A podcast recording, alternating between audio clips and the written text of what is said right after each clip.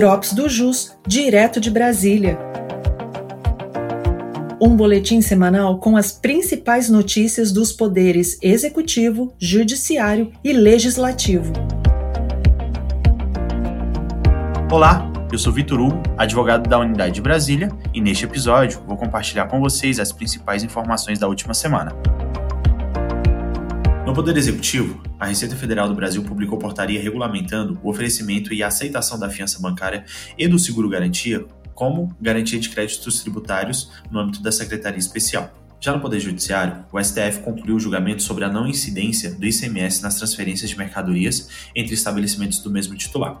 Os ministros do STF concluíram o julgamento na noite de quarta-feira dos embargos de declaração opostos na ADC 49, em que se discutia a necessidade do estorno e transferência dos créditos e a modulação dos efeitos da decisão que declarou inconstitucional a incidência do ICMS nas transferências de mercadorias entre estabelecimentos do mesmo titular. O julgamento havia sido suspenso para a proclamação do resultado em sessão presencial.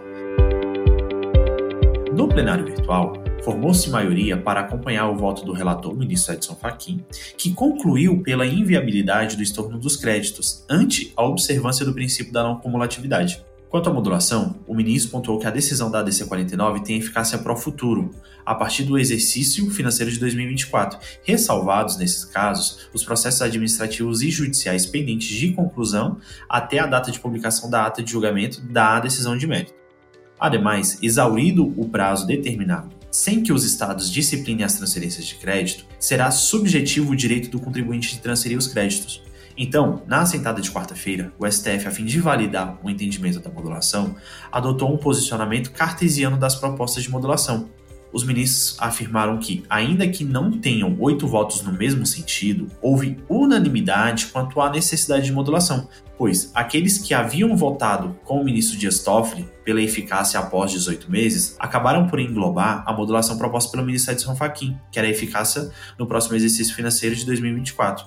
Ou seja, a divergência do ministro Dias Toffoli abarcaria a modulação proposta pelo voto vencedor, que foi o do ministro Edson Fachin. Sendo assim, em termos práticos, a Corte manteve o voto vencedor do Ministério de São Faquim para modular os efeitos da decisão, a fim de que tenha eficácia para o futuro a partir do exercício financeiro de 2024, ressalvados os processos administrativos e judiciais pendentes de conclusão até a data de publicação da ata de julgamento da decisão de mérito. E, dessa forma, exaurido o prazo sem que os estados disciplinem a transferência de crédito CMS entre estabelecimentos do mesmo titular, fica reconhecido o direito dos sujeitos passivos de transferirem tais créditos. De toda forma, ressalta-se que, para as operações correntes, os contribuintes deverão manter inalterados os seus procedimentos até o exercício financeiro de 2024. No STJ, a Corte Especial finalizou nesta quarta o julgamento sobre a comprovação de feriado local e suspensão de expediente forense por meio de calendário extraído do site do Tribunal de Origem.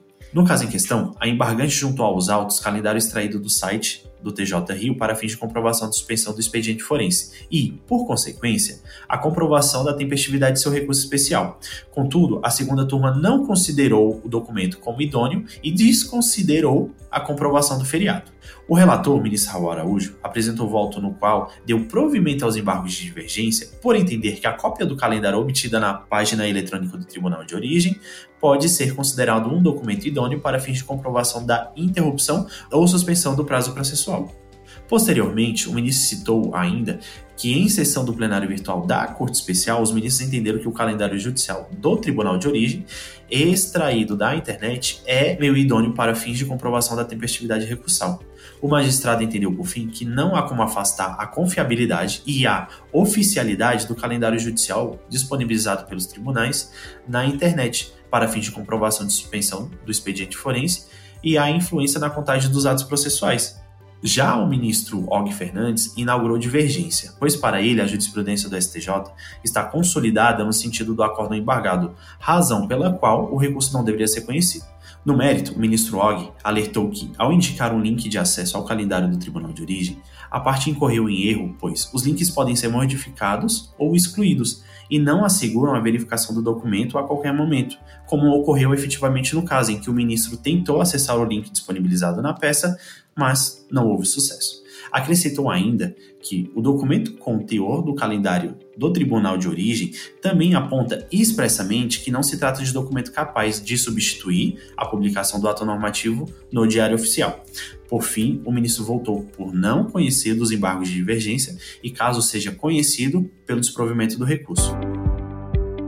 Já o ministro Sérgio Coquina apenas alertou que o CPC traz a presunção de confiabilidade de todos os atos disponibilizados nos sites do tribunal. Portanto, acompanhou o voto do ministro relator, no caso o ministro Raul Araújo, assim como os demais ministros. Dessa forma, a Corte Especial, por maioria, entendeu por dar provimento aos embargos de divergência, reconhecendo a tempestividade do recurso com o consequente retorno dos autos para a segunda turma, para que julguem como entender de direito. Apenas uma observação nesse caso é que em outubro de 2019 a Corte Especial já havia julgado um outro recurso especial, no qual foi firmado o entendimento de que, para fins de comprovação nos autos de feriado local, seria necessária a juntada de documento idôneo no ato da interposição do recurso, ou seja, entendeu de forma diferente neste julgado de quarta-feira.